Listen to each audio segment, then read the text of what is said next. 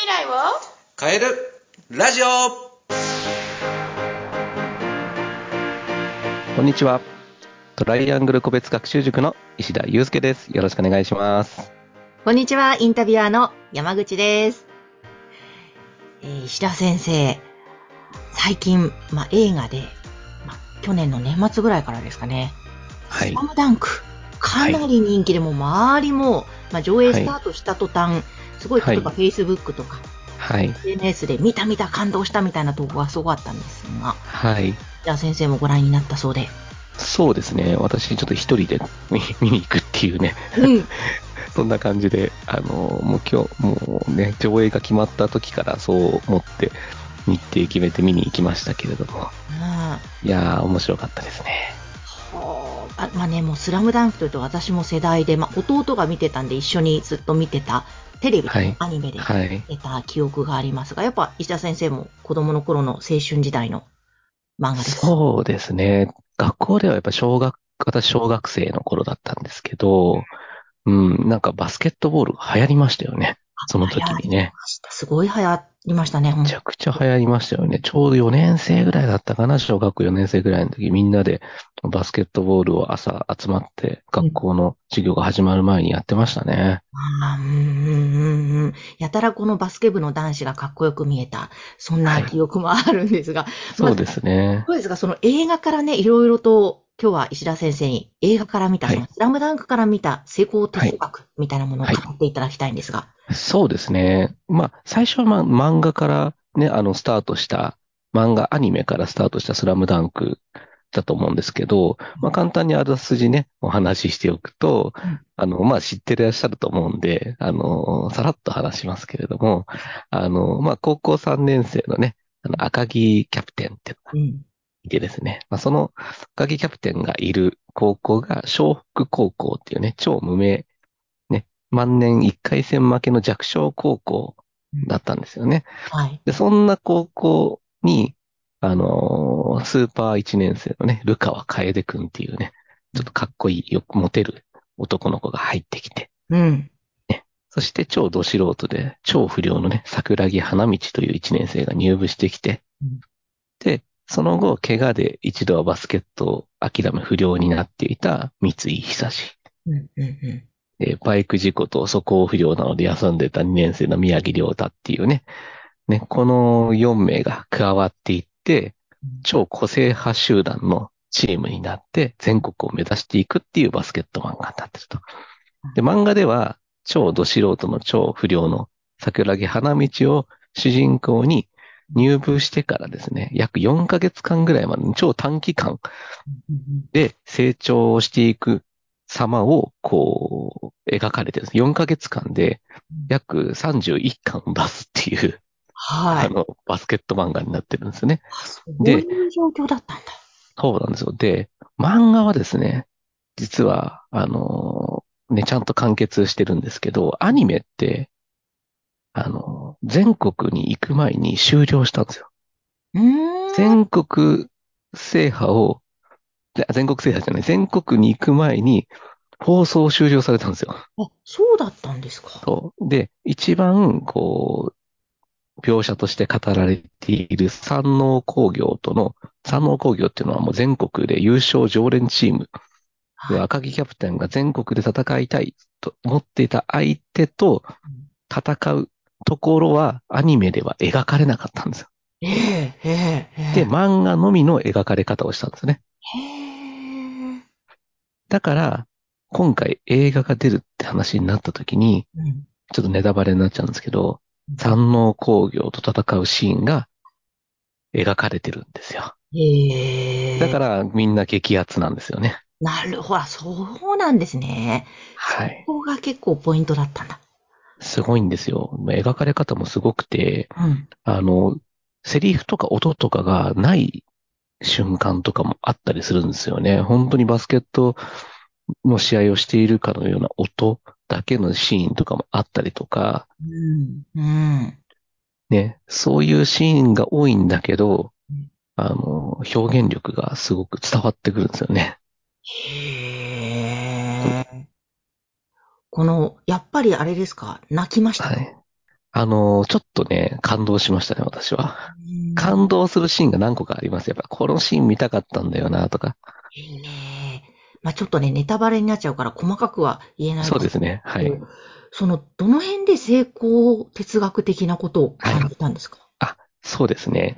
で、これ大切なワードが、あの、この、えー赤木キャプテンとか、まあ、ル、まあ、ルカワ君はそうでもないかの、桜木、三井、宮城っていうのは全員、ね、共通してるワードがあって、これもう失敗と挫挫折を経験してるんですよ。失敗と挫折はい。をみんな経験しているっていうところが大切なワードなのかなって思っていて、うん。で、よくなんか仕事とか勉強とかスポーツとかしていると、なんかこう、うまくいかないなって思う瞬間って、きっと誰しもが多分経験してて、多分山口さんも経験されたことってありますね。なんかうまくいかないなって、あります、なんか流れ悪いなとか、うん。何回も、何十回もありますね。ありますよね。うん。ただ、そういうのを経験してる人の方が、実は成功にしてるんじゃないかなっていうふうに思ったりもするんですよね。えええ例えば、今回のこのスラムダンクで言うと、桜木花道って、ね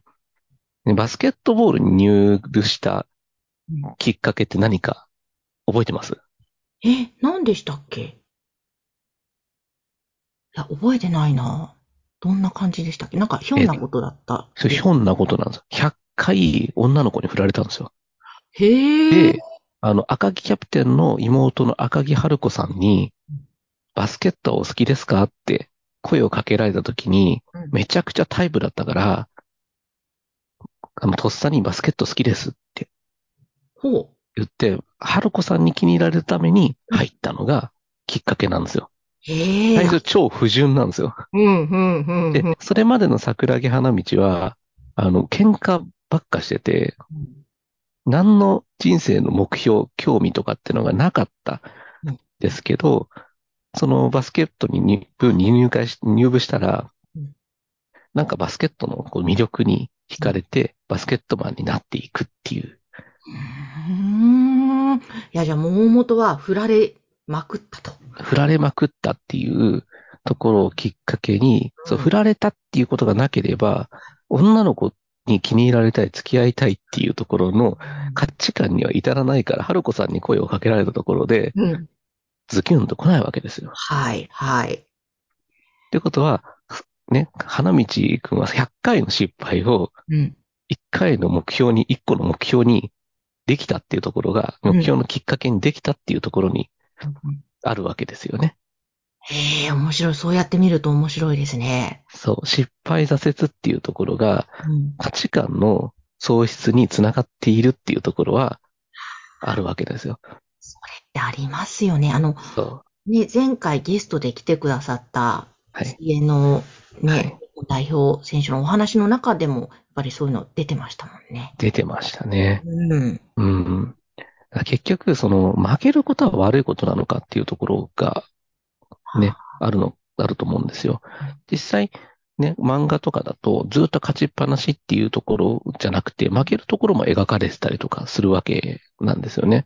うん。で、負けて何を得られるのかっていうところを、ね、漫画の中でこう書かれ、描かれてたりとかもするわけで、その、ね、人間生きてたら、勝つ方よりも負ける方のが圧倒的に多いはずなんですよ。